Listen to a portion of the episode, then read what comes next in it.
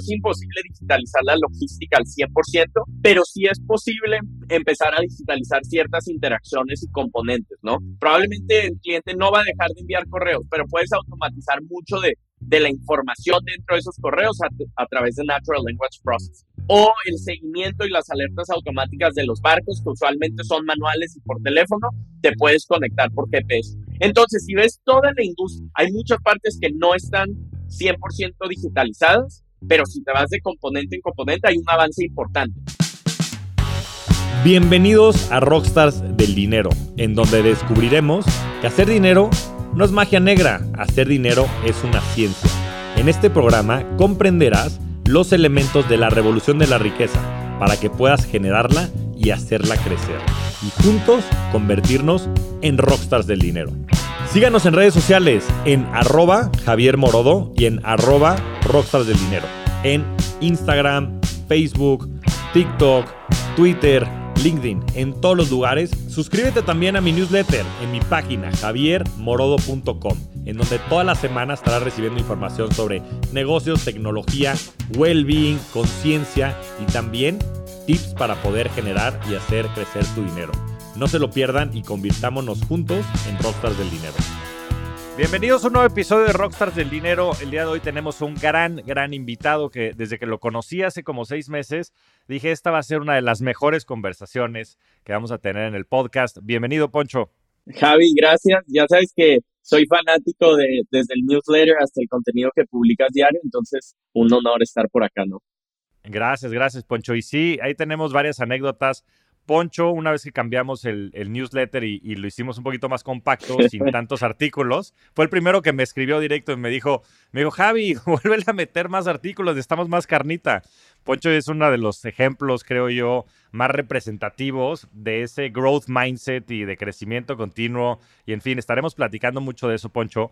Eh, me gustaría que hiciéramos una breve introducción y que nos platicaras brevemente eh, tu background y un poquito de ti. La verdad es que hay muchísimos podcasts allá afuera, está el de Oso, el de Roberto Martínez y otros muchos en donde platicas mucho más a profundidad de tu vida, pero si nos tuvieras que dar así el elevator pitch de, Poncho, este, ¿por dónde lo, verías? Sí, justo. Eh, la verdad es que me describiría, Javi, como me considero un geek, o sea, me encanta desarrollar, me encanta la tecnología, eh, todo el impacto que la tecnología puede tener como en la vida personal, en el desarrollo personal pero también en una región como la TAM. Entonces yo crecí en Monterrey, apasionado por la tecnología. Mi familia tenía una empresa tradicional de logística y, nada, más tarde como esa mezcla de entre ser geek y estar de cierta manera envuelto en una industria tan tradicional me llevó a cofundar Nautilus, ¿no? Pero la verdad es que me considero un geek, me encanta aprender, me encanta ver temas de los que no sé y simplemente como empezar a crear soluciones o preguntas alrededor de eso, ¿no? Sí, bueno, este sí estuvo rápido. La verdad es que mm, creo que hay muchísimos momentos en tu vida que has compartido en otros podcasts muy representativos. Pues no sé si fue a los 17 años que estuviste en Stanford y conociste a la entonces, bueno, pues si puedes platicar un poquito nada más de ese tipo de Sí, claro, claro. Ahí, ahí, estaba intentando solo, solo como elevator pitch, obviamente como el, el camino a eso fue un poco más largo, o sea, eh, yo empecé a programar a los 11 años, ¿no? Y ahí empecé a ver videos en YouTube, a desarrollar aplicaciones, videojuegos, etcétera. Y, y la verdad es que por 5 o 6 años no hubo un, o pareciera que no hubo un progreso, ¿no? Hacía proyectos en mi casa, no los comercializaba, a lo mejor de repente ganaba por, por anuncios o algo así, pero no, no era un negocio como tal, ¿no? Yo era muy chico. Después, eh, mis papás me regalaron de cumpleaños un verano en la Universidad de Stanford. Yo me voy para allá y en ese verano conocí a Esther Boyisti, que es la mamá de Susan y de Anne. Eh, Susan es la, bueno, era la CEO de YouTube, Anne la CEO de 23andMe. Entonces es alguien que, que la realidad es que está muy conectada en Silicon Valley y todo esto. La conocí, en verdad casi, digo, es una historia más larga, pero casi por coincidencia. Me regreso a México y digo como, ok, a ver, eh, voy a estudiar ingeniería, quiero estudiar desarrollo porque es lo que me encanta hacer. Entonces, Javi, ya que entré a universidad, me pasó algo que yo creo que le pasa a mucha gente, que es, entré y te prometo que los primeros cuatro meses nunca programé, ¿sabes? O sea, estudiando programación nunca programé, ni lo más básico. Y empecé a tener un problema como existencial de, a ver, a lo mejor me debería dedicar al diseño, me debería dedicar a otras cosas, etc. Pero antes de cambiar de carrera, le mandé un mensaje a Esther y le dije, oye, me está pasando esto, ¿qué opinas? Y literalmente me dijo, ¿sabes qué? Deberías eh, venirte a la Universidad de Stanford. Ella tenía un programa que se llama Stanford Designership, este, que si no me equivoco, hoy en día no está activo, pero el punto es que me dice, lánzate, aplica alguna startup, etcétera. Eso fue un martes y el lunes siguiente yo ya estaba allá, ¿sabes? Ya me había mudado, estuve en su casa dos semanas y media eh, y nada, o sea, empezar de cero en Silicon Valley. Por más, algo que es importante es, ahora estoy muy involucrado en las startups, por así decirlo, pero de verdad que cuando me mudé, o sea, a mis 18 años era un tema casi, sí, no lo conocía, o sea, sabía que eran las startups, pero yo, yo sabía más del lado de desarrollo, ¿no? No sabía evaluaciones, fundraising, nada en ese sentido, sabía mucho más a nivel producto, ¿no? Pues sí, ¿y, cuál sería el aprendizaje más importante que le aprendiste a, a Esther? Eh, hay, hay muchos, pero te, te, diría tres que son los que más, más se quedan conmigo todo el tiempo. O sea, una es siempre puedes aspirar a más. Para ponerte un ejemplo, a ver, cuando yo convivía con Esther, estaba, pues sus hijas, estaban conexiones, Steve Wozniak, que, que iba a su escuela muy seguido, etcétera. Y me daba cuenta que siempre, una como persona, siempre puedes aspirar a más, lo cual es bueno, siempre puedes tener un punto de referencia más alto sobre la riqueza, lo que sea que tú consideres eso, pero también la humildad, me explico. O sea, yo decía, como es increíble el éxito que yo percibo de estas personas y la humildad que transmiten al hablar contigo, en, en cómo son tan abiertos, etcétera. Esa es una, o sea, como el mantener los pies en el piso y aspirar a más. El segundo es la educación constante. O sea, este, además de, ser mamá de, de personas muy exitosas, es una educadora súper famosa, ¿no? Tanto en Stanford, creó una un high school en Estados Unidos, etcétera. Y ninguna de sus clases, Javi, son de esas clases que lees un libro, me explico. O sea, son clases que de verdad llevas a la práctica y hay periodismo, etcétera. Y como el aprender de todos lados, de, en todos los contextos, fue el segundo aprendizaje más fuerte. Y el tercero es como alejarse un poco de las banalidades en cuestión de que si estás creando algo, una que cree riqueza, obviamente, que cree riqueza para ti, que, ¿sabes? O sea, creo que eso no tiene nada de malo, pero que sea algo que te nutra, me explico. O sea, si, si lo haces por el simple hecho de generar wealth para ti, creo que es muy vago, ¿sabes? Y, también no creo que vas a sobrevivir tantas, tantas crisis. Y ella me contaba eso, bueno, creo que es a mí, no sé si llamarla amiga, pero muy conocida de Elon y, y en su momento decía, o sea, como a este tipo le apasionan las industrias en las que están, no es que él vea que son económicamente rentables en el corto plazo, ¿no? Y, y eso puede hacer algo que, que de verdad te nutra, creo yo. Y conoces a, Max, tu co-founder, en Stanford. Y, poco después, platícanos cómo nace la idea de Nowports y, y, en fin, cómo se da esta relación con Max y cómo se empieza a gestar lo que hoy ya es un unicornio. Sí, la relación con Max fue interesante porque fue muy natural, en mi opinión. Eh, yo lo conozco, los dos éramos desarrolladores de software, los dos éramos de Latinoamérica, él de Uruguay y yo de México y los dos habíamos estado de cierta manera envueltos con la logística, ¿ok? Y él había trabajado una empresa, en una empresa de logística tradicional y pues yo conocía la de mis papás, ¿no? Entonces, antes de hablar siquiera de hacer Nowports, estábamos haciendo proyectos de desarrollo, ¿sabes? Si alguien quería una página web, nosotros se la hacíamos y algo así. Nos generaba cierto ingreso, pero era muy banal de nuevo, o sea, no era algo que, que nos apasionaba. Y ahí empezamos con Nowports. Yo creo que un día dijimos, o sea, no, no sé cómo fue la plática inicial, en verdad, pero fue como, a ver, esta industria que los dos conocemos es súper manual, no ha cambiado en 70 años, etcétera. Deberíamos hacer una aplicación, eso sí sé, deberíamos hacer una aplicación para traquear los barcos de dónde van tus contenedores. Y ese fue como lo que hoy en día es solo un feature dentro de Nautilus, ¿no? Pero de ahí fuimos hablando con clientes y creo que o sea, esa mini, esa mini idea fue abriendo todo un mundo de posibilidades que hoy en día es financiamiento, movimiento de carga, etcétera. Pero empezó muy natural como genuinamente por querer descubrir cómo mejorar una industria que lleva tanto, eh, tanto tiempo siendo la misma y del lado de un socio, pues ya lo conocía, no era que lo busqué solo porque sabía de logística o código, sino trabajábamos juntos en muchos otros proyectos, ¿no? Ya, y entran después a Y Combinator, ¿no? Eh, ¿Cómo, cómo, se da esta transición y qué tan importante es tener a alguien que te pueda ayudar a guiar, mentorear, dar las herramientas, inclusive el capital para, para escalar la empresa? Sí, cuando entramos a Y Combinator, esa es una de las buenas anécdotas, pues yo sabía de desarrollo, pero te prometo no sabía de venture capital, etcétera. Y Max tenía esa perspectiva mucho más desarrollada. Entonces él aplica y es como entramos. Digo, no, no es entramos. Nos dieron una entrevista y ahí yo me compré un libro que era The Launchpad, que es un libro que te explica de YC. Y esa fue mi introducción al mundo de las startups. Entonces, a lo que voy es que, pues no, no medíamos tanto el impacto que iba a tener YC al momento de aplicar. Creo que ya al momento que entramos ya estábamos preparados porque habíamos leído, buscamos a otros YC founders, etcétera. Pero, pero sí tuvo mucho, mucha validez el entrar a YC en cuestión de que yo me salí de Stanford y me salí de la startup en la que estaba trabajando, etcétera, antes de entrar a YC y pues estaba como a la intemperie. Y el tema de entrar a YC de cierta manera te dice, ok, estás en un buen proyecto en la intemperie. Ya, y una vez que pasan YC y, siguen construyendo Nowports, entiendo que la primera persona que contrataron fue Lisa, si no, si no me equivoco, y ella lleva temas de cultura. ¿Por, ¿Por, qué, por qué la importancia de la cultura dentro pues, de una empresa que está pues, en una fase tal vez de ideación? ¿no?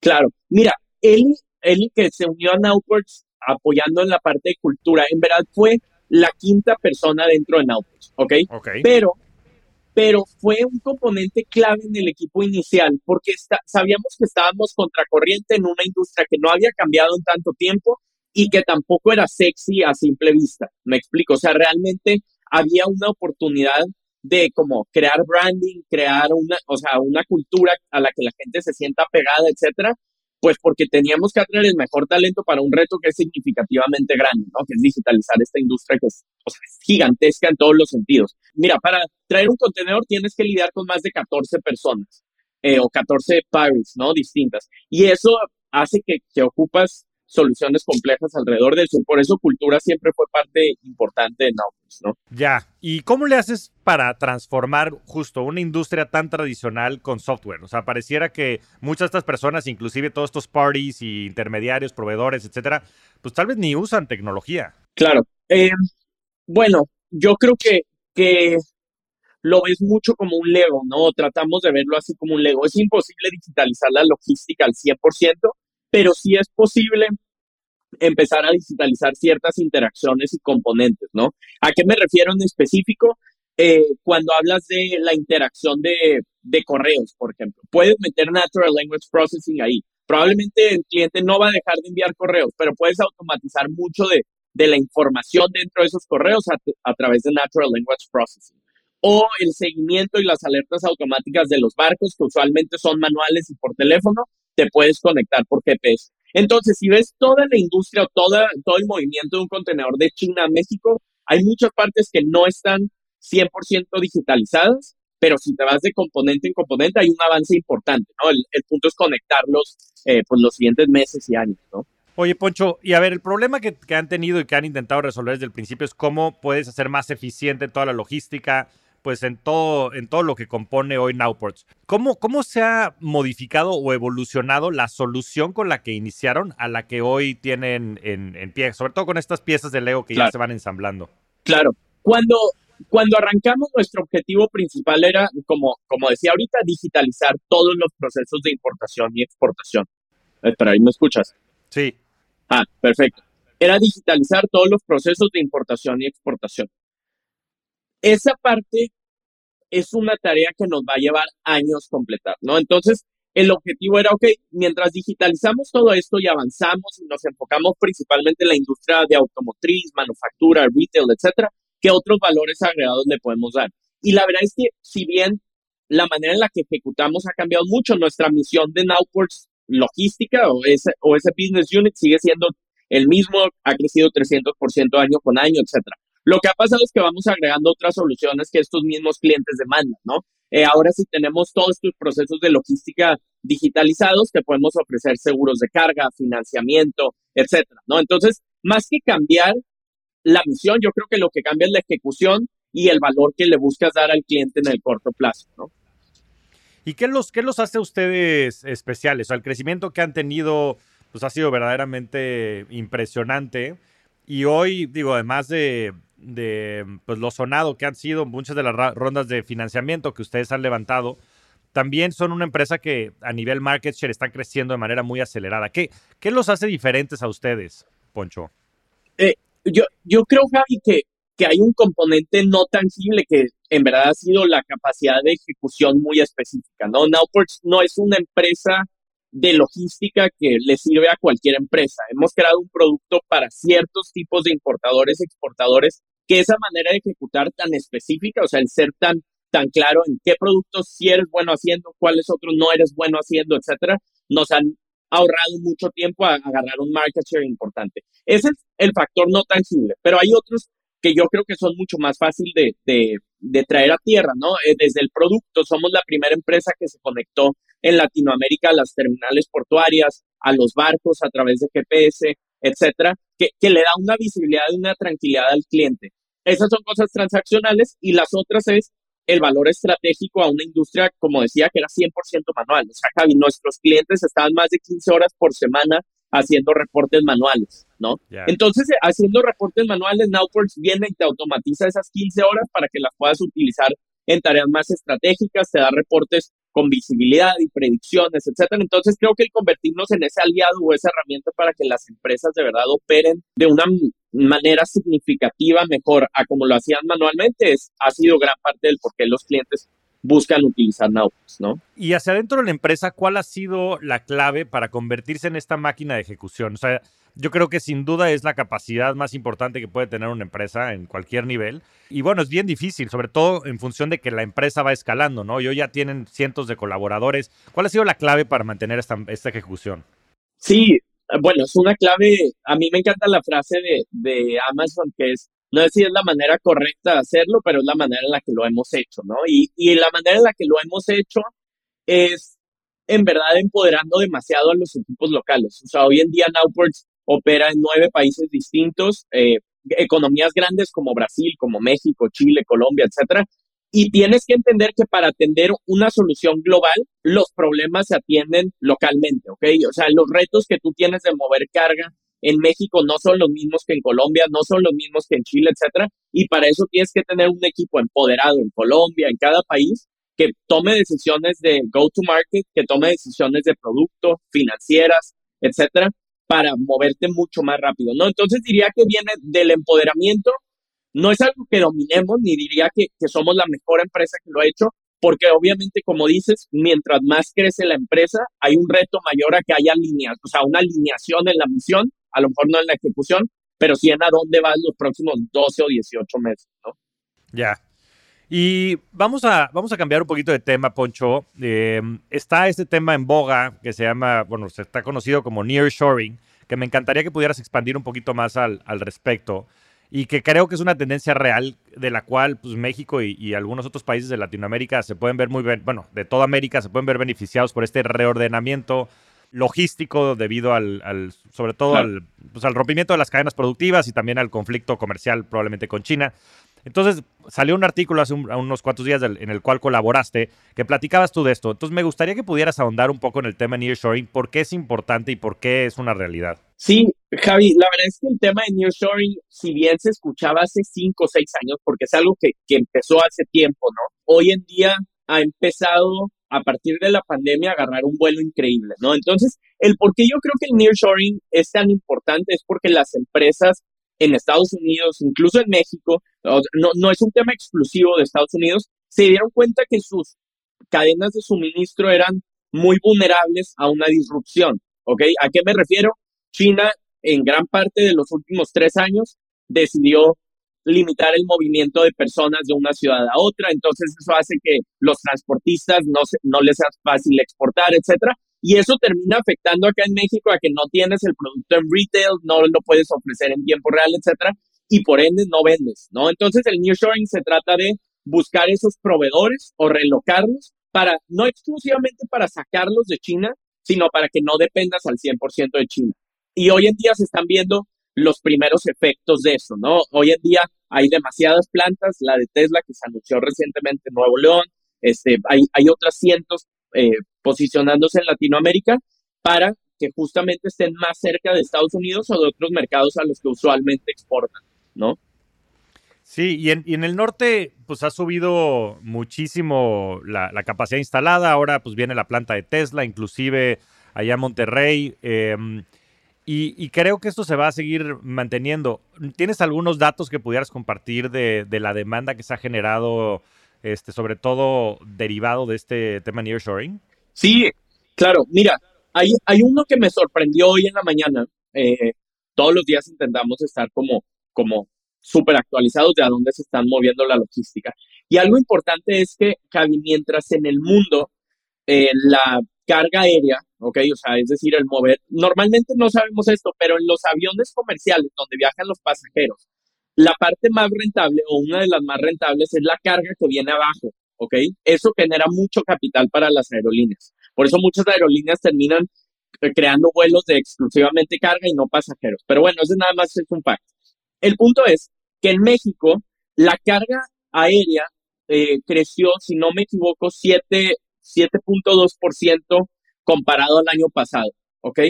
7.2% puede ser mucho o poco, pero creo que una vez que lo comparas a otros mercados, como en Estados Unidos, que se desplomó, por así decirlo, 3% comparado al año pasado, empiezas a ver esos trends de nearshoring que, que, que ya se ven en los números, ya se ven en los ingresos a las empresas en Latinoamérica, etcétera. Hay otros, por ejemplo, la importación se espera que crezca como mínimo 8.8% este año en México, lo cual es un muy buen número, considerando que hay, eh, tú sabrás más que yo, pero una disminución en la demanda, eh, hay una inminente eh, recesión, económica, etcétera. Entonces, el, el que México esté con esos números tan positivos, tanto en inversión extranjera, de nuevas plantas, de nuevas manufacturas, etcétera, en la región, y de intercambio comercial, es una de las primeras señales al nearshoring. La duda es si México o Latinoamérica está preparado en cuestión de infraestructura para afrontar esta demanda.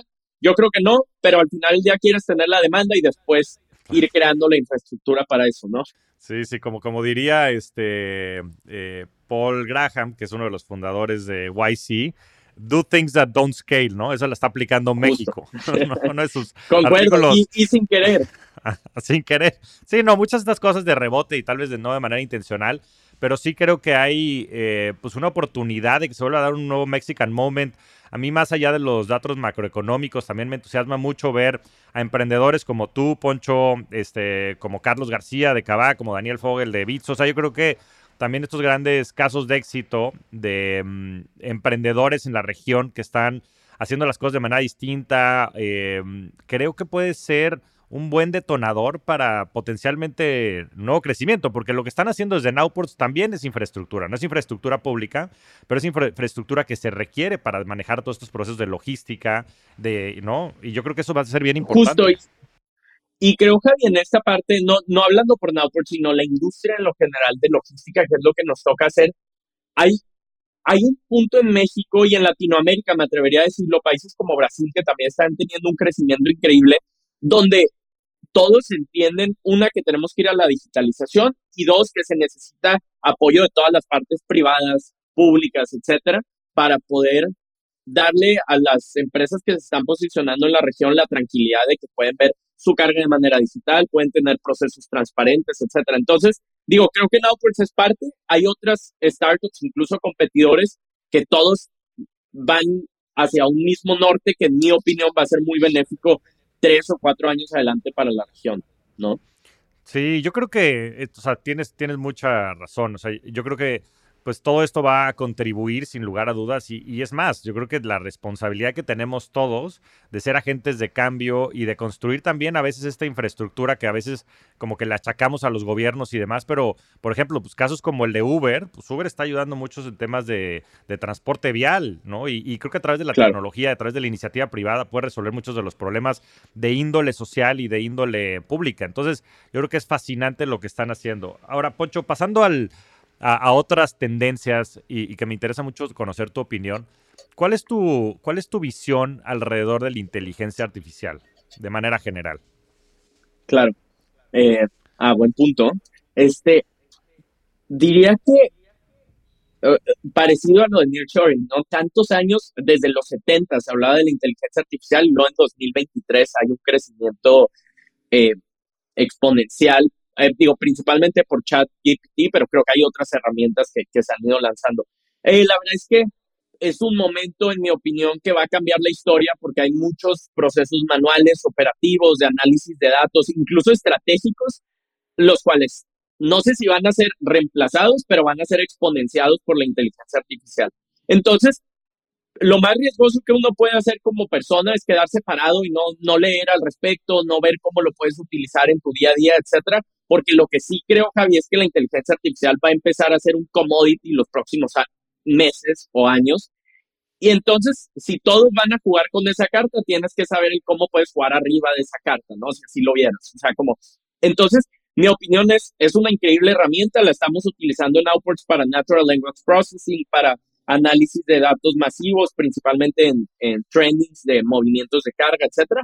Pero, pero nada, o sea, todavía tenemos que saber bien cómo le damos más valor a los clientes y yo como CEO, cómo doy más valor, etcétera, eh, a través de, la inteligencia artificial, ¿no?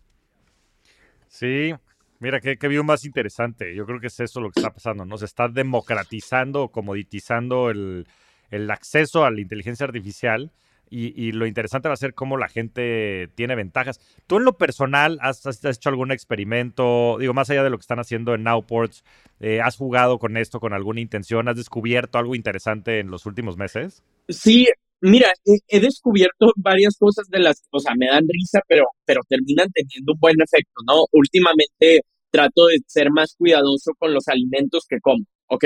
Y no sé si has leído un libro, me encanta, que se llama La Revolución de la Glucosa, ¿no? Que te dice que primero hay que comer las fibras y hay cierto orden de los alimentos. Entonces, esta es una historia real. Ayer comí paella, ¿ok? Entonces. Mira nada más. Eh, ah, qué bien, ¿eh? Es increíble. Ese libro es de los mejores que he leído. Mira, aquí venimos. Eh, ah, mira, ya somos dos. Ya somos dos, mi Poncho.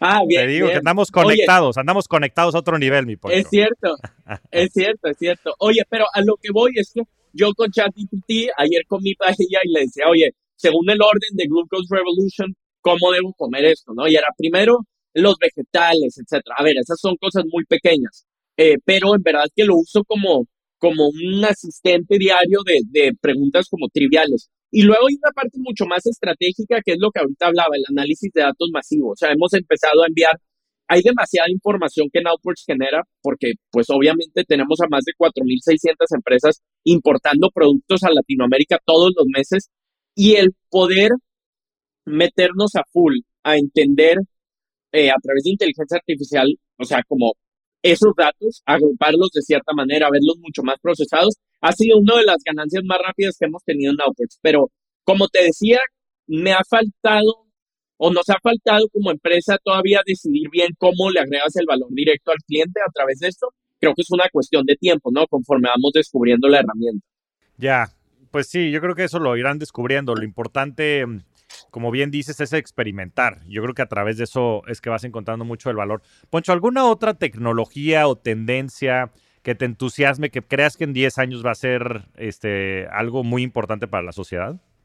Sí, creo que, a ver, mira, hablando de, o sea, creo que el manejo de datos o Big Data, que sé que ya es un tema viejo relativamente, va a volver a florecer los próximos 12 o 18 eh, meses porque la inteligencia artificial al mismo tiempo va a generar demasiados datos. Entonces se va a crear un círculo virtuoso en el que se utiliza más inteligencia artificial, hay más datos disponibles y los puedes utilizar para otras cosas. Entonces, diría que Big Data es uno de ellos. Y el otro es todo lo que tiene que ver con la salud, eh, salud mental, salud física, etcétera. O sea, eh, digo, lo hablamos ahorita de risa, ¿no? Desde los monitores de glucosa hasta alteración genómica, etcétera. Creo que es algo que, que va a ir avanzando mucho los próximos, los próximos años, justo por la inteligencia artificial y por el acceso a datos, ¿no? Aunque sea a través de dispositivos que te pones en el cuerpo. Eh, el la última disrupción no es una tecnología, pero es siempre hablamos de que había que saber programar, ¿sabes? Y creo que ahora, más que saber programar, es tener una mentalidad analítica como de programador, pero no necesariamente programar, porque al final del día, la inteligencia artificial hoy en día hace websites súper buenos y en segundos. Entonces, lo que, lo que hablaba un poco, un poco antes de las cartas, o sea, va a ser importante ver cómo se agrega valor en la posición de CEO en, la, en las empresas, etcétera, que no pueda ser suplantada por la inteligencia artificial, sino exponenciada. Sí, ese sin duda va a ser un reto bien interesante. Y tocaste un par de puntos que creo que nos dan el pie para saltar a la parte que más me venía saboreando esta conversación. Eh, nada más como, como contexto, Poncho y yo nos conocimos hace unos seis meses, nos fuimos a echar un mezcalito en un hotel y, y, fue una conversación verdaderamente apasionante en la cual creo que pude respirar y darle tres tragos al mezcal porque Poncho es una de las personas más insaciables que yo conozco en cuanto a conocimiento y aprendizaje. Y tienes 23, 24 años, ¿no, Poncho? ¿Cuántos tienes? 24 ya, 24. 24 ya. Sí, ya 24, ya 24. Y, y la verdad es que me parece impresionante pues el conocimiento que has adquirido a tus 24 años y la experiencia que tienes, porque no nada más es un tema de, tener ese input, sino también después de ejecutar, ¿no? Ahorita con el monitor de glucosa, este, lo que has hecho en Stanford y otras muchas cosas que has ido navegando en tu vida. Y quería empezar por, por preguntarte, ¿cuál ha sido esta clave que te ha dado, pues, esta curiosidad o esta... Eh, necesidad de aprendizaje, eh, pues desde, tu, desde los 11 años que empezaste a programar. O sea, que, claro. ¿qué, ¿Qué, qué, qué te hace a ti em, ser tan curioso y tan em, experimentador en ese sentido? Javi, muchas gracias por la, por la pregunta. La verdad es me estaba acordando que cuando nos conocimos, justo yo era fanático del newsletter y del podcast, etcétera, y me atreví a mandarte un mensaje, oye Javi, aquí ando, estaría bueno, y, y nada, fue de las mejores pláticas que tuve eh, de verdad el año pasado. Este, mira, cuando, cuando volteo para atrás y veo veo la parte de que empecé a programar, lo de Esther, que también creo que fue como un punto de inflexión en mi vida, después entrar a YC, ¿sabes? Creo, creo que hubo varias cosas que, que fueron cambiando mi vida en lo general. Para mí lo más interesante fue una curiosidad genuina. O sea, yo te prometo que cuando me siento con, con Javi, no le pregunto, es un ejemplo, ¿no? No le pregunto cómo está por, por tradición. O sea, realmente quiero escuchar qué siente, cómo se siente, este, en qué está, en qué proyecto, o sea, por qué cambió los artículos del newsletter, me explico, o sea, me, me encanta entender al 100% el por qué algo sucede. Y, creo que no es algo que he entrenado, sino que genuinamente trato de, de llenarme de conocimiento de todos lados. Esa es una. Y dos, siempre preguntarme para qué puedo utilizar alguna herramienta de la que aprendo. O sea, cuando leo un libro, trato de tomar las mayor notas posibles y ver cómo se puede ver en la vida diaria. Ahora justo acabé el libro de Meditations de Marco Aurelio, eh, de los mejores libros que he leído en mi vida, pero el punto era, a ver, cómo se ve alguien estoico en el día a día, ¿no? O sea, y cómo se puede ver mi mañana más estoica. Es solo un ejemplo, pero lo de la glucosa también, ¿no? Oye, a ver, di la teoría, cómo se ve en la práctica. Entonces, el llevar cosas pequeñas a la práctica, ver si funcionan, descartarlas, si no, etcétera. O sea, me gusta mucho testear desde pequeños proyectos hasta lo que terminó siendo Nowports hoy en día. ¿Y cómo, cómo, cómo define riqueza, Poncho? Yo lo hemos, lo hemos platicado tú y yo y, creo que con esta amplitud que tienes también en los distintos temas que te interesan, desde psicología hasta filosofía, como decías ahorita en el tema de meditations, eh, prácticas de vida, eh, salud, eh, yo creo que la riqueza y, mucho lo que intentamos hablar ya en este podcast es, pues más allá del dinero, que el dinero creo que es un medio para un fin, es cómo generas tú, pues este concepto de, riqueza y, esta vida rica que, después, pues es lo que, lo que hacemos en este plano. Entonces, para ti, ¿qué es la riqueza? Y también, ¿cómo, cómo le intentas llevar al, plano de tu vida? Bueno, es, una pregunta que, que, creo que ni siquiera hay buenos ni malos, ¿no? O sea, es, a ver, yo la manera en la que veo la riqueza es la libertad de poder una, sentirte en armonía, que es importante, o sea, armonía contigo mismo, sentirte tranquilo con tus relaciones, eh, con, con tu familia, etcétera. Dos, la libertad de poder ejecutar lo que te apasiona. Es decir, creo que el dinero, y lo hablaba hace rato, es importante porque es un medio para tener más libertad y ejecutar las cosas que te apasionan, crear soluciones, etcétera.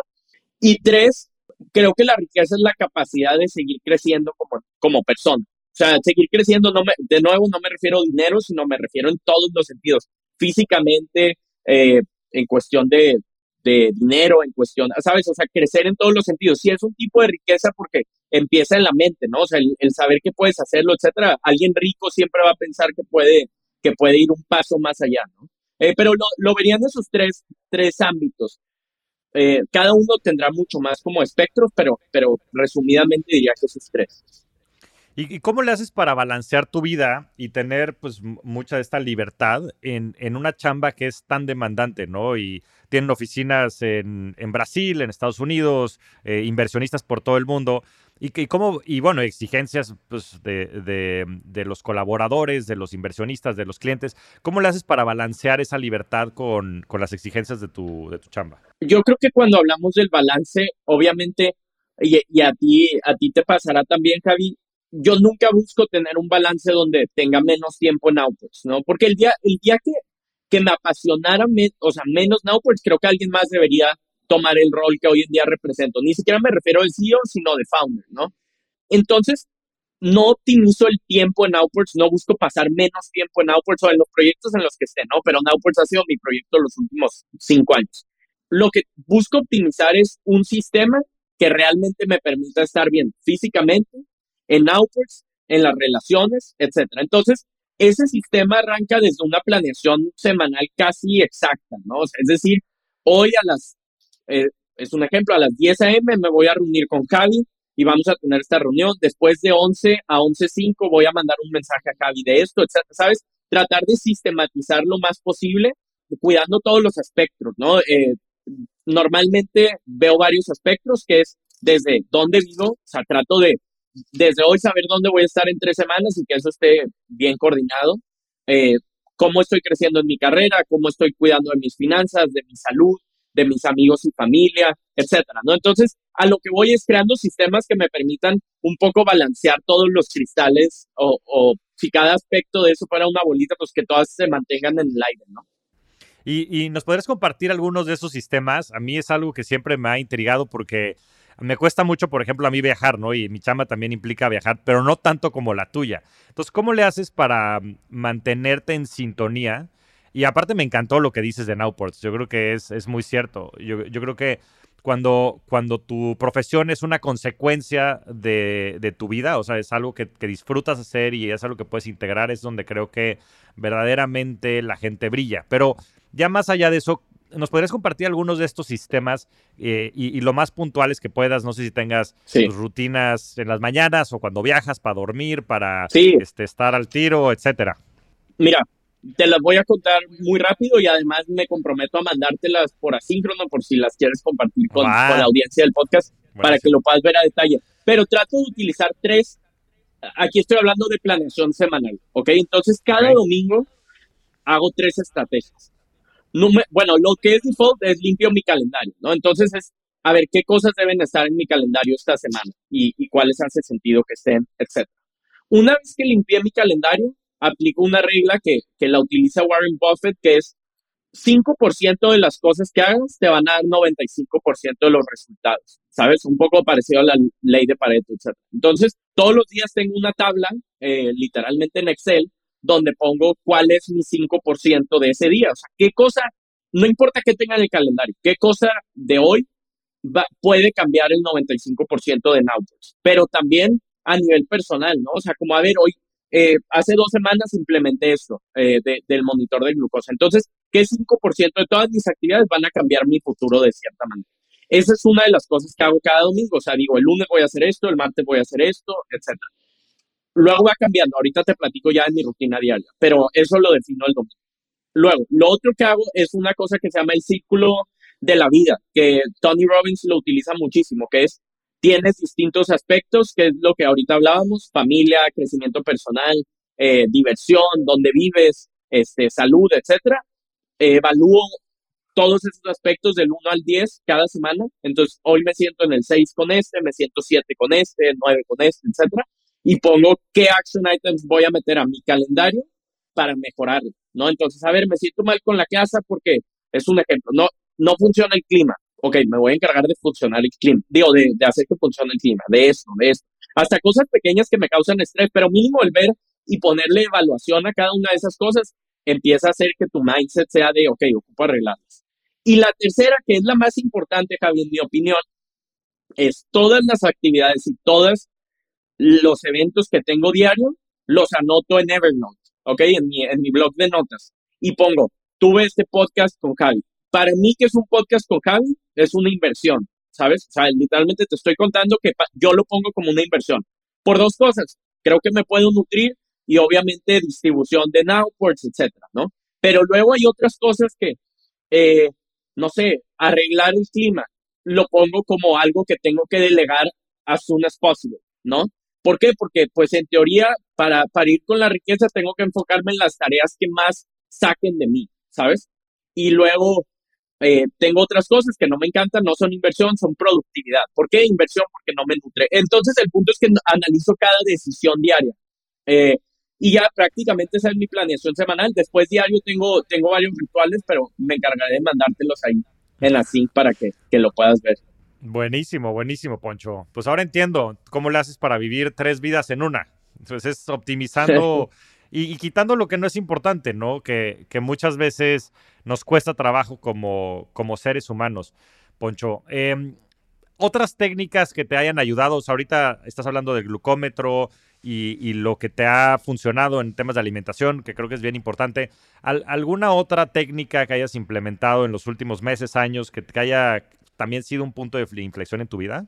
Sí, eh, el último año, sin querer, en verdad intencional, eh, no era intencional, eh, bajé 12, 12 kilos, ¿no? Y creo que, que al final del día el peso no significa salud. Hay mucha gente que, que está muy delgada y no, no necesariamente es que estén sanos, etcétera, pero empecé a poner mucho más cuidado en cualquier actividad que hago, o sea, desde dormir hasta la hora en la que me levanto, cómo duermo, a qué horas hago ejercicio, etcétera. Yo nunca había hecho ejercicio de, o sea, desde antes de febrero de 2022. Y me refiero, digo, a hacer ejercicio de todos los días, levantarme y, y hacer alguna actividad, etcétera. Entonces diría que eso y también el hábito de dedicar mucho tiempo a ti mismo, o sea, de 5 a 7 y media de la mañana, no digo ni una sola palabra, pero estoy haciendo ejercicio, estoy leyendo, sabes, invierto mucho en, en mí, no solo para crecer, sino también para sentirme con, con mi safe spot, ¿no? A veces cuando estamos tratando de crear una empresa o, o de, de, hacer ruido, a mí me encanta estar presente en LinkedIn, en Twitter, etcétera.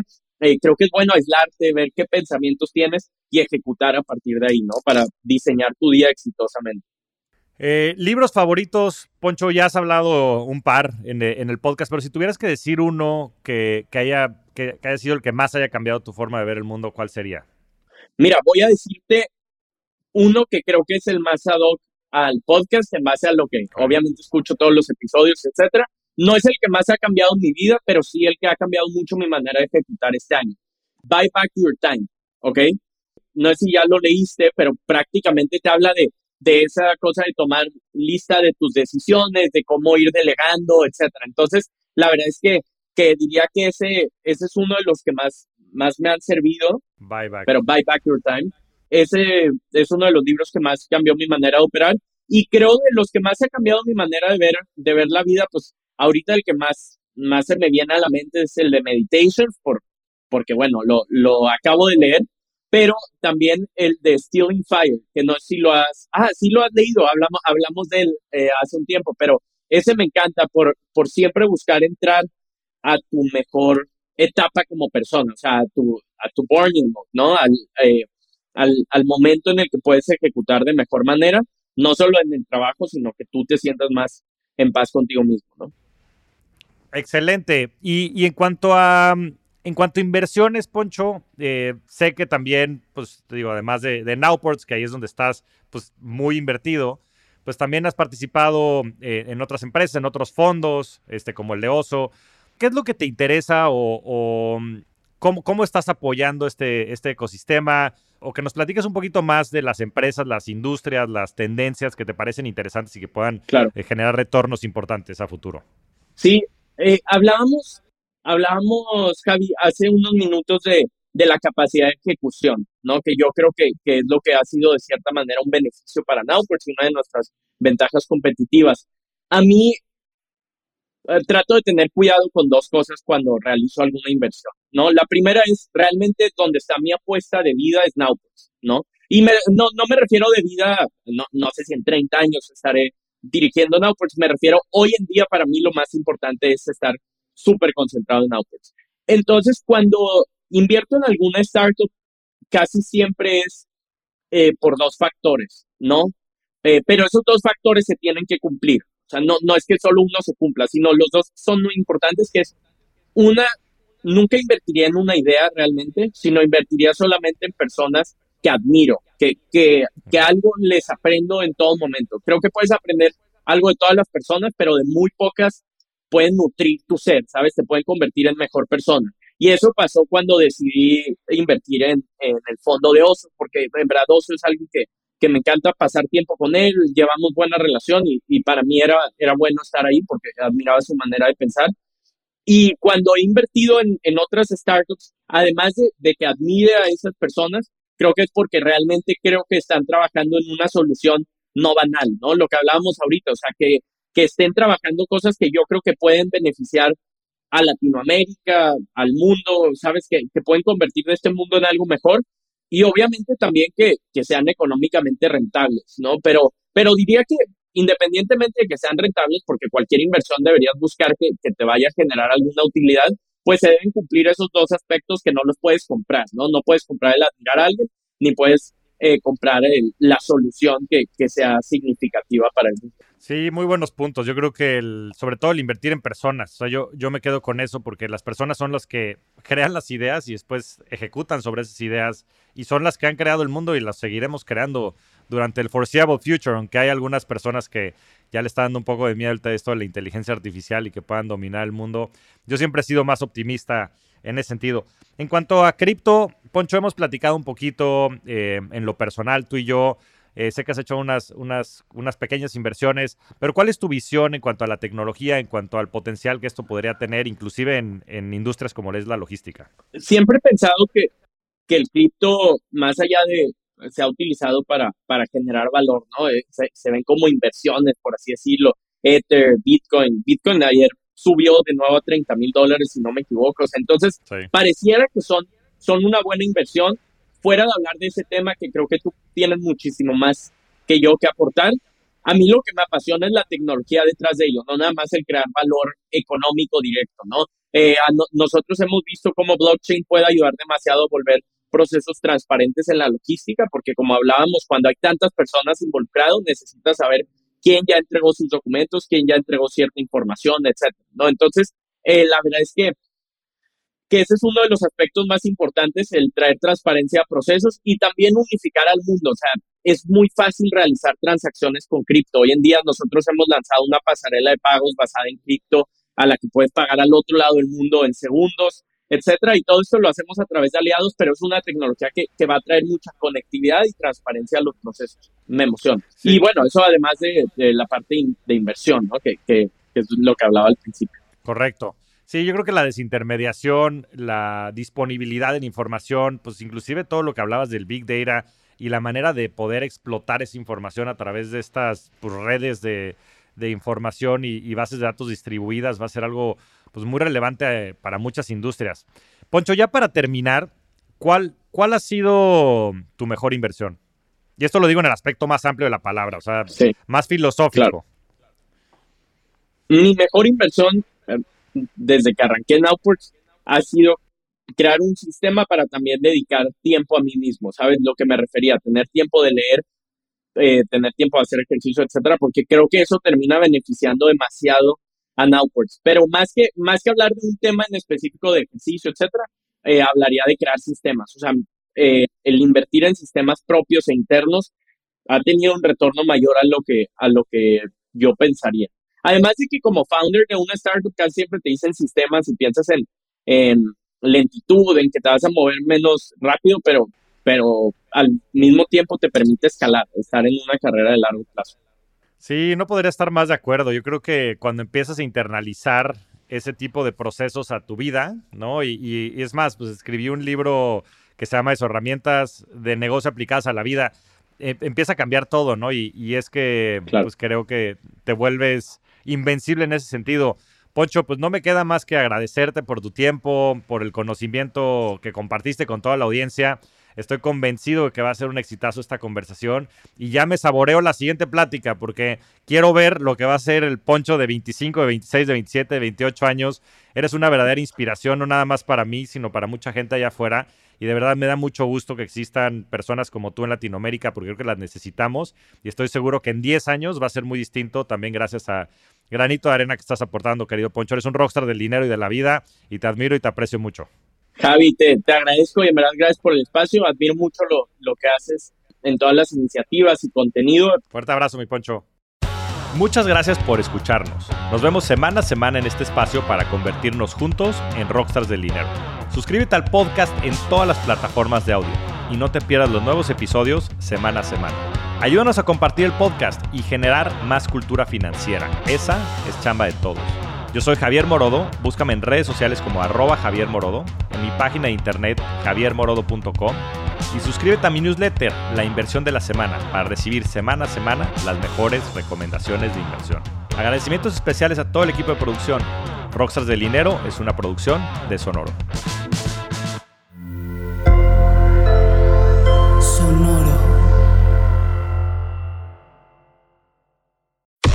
Cuéntame de economía. Nueva temporada. Nuevas voces. Cuéntame de economía. Podcast que hará tu vida financiera más sencilla. Sencilla. Si tú eres de los que no sabe cómo ahorrar, qué subió de precio y por qué, cómo sacar un crédito o cómo entender el Temec, Cuéntame de economía es para ti. Aquí te lo contamos sencillo y a la carta. Cuéntame de economía. Para que la economía y el dinero no te hagan sufrir. Un episodio nuevo cada lunes en todas las plataformas de podcast y el canal de YouTube de Expansión.